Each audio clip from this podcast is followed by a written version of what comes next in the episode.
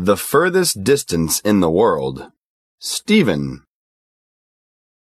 The furthest distance in the world is not between life and death.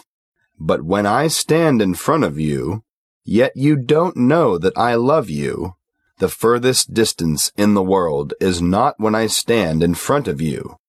Yet you can't see my love, but when undoubtedly knowing the love from both, yet cannot be together. The furthest distance in the world is not being apart while being in love, but when plainly cannot resist the yearning, yet pretending you have never been in my heart. The furthest distance in the world is not when plainly cannot resist the yearning, yet pretending you have never been in my heart, but using one's indifferent heart to dig an uncrossable river for the one who loves you.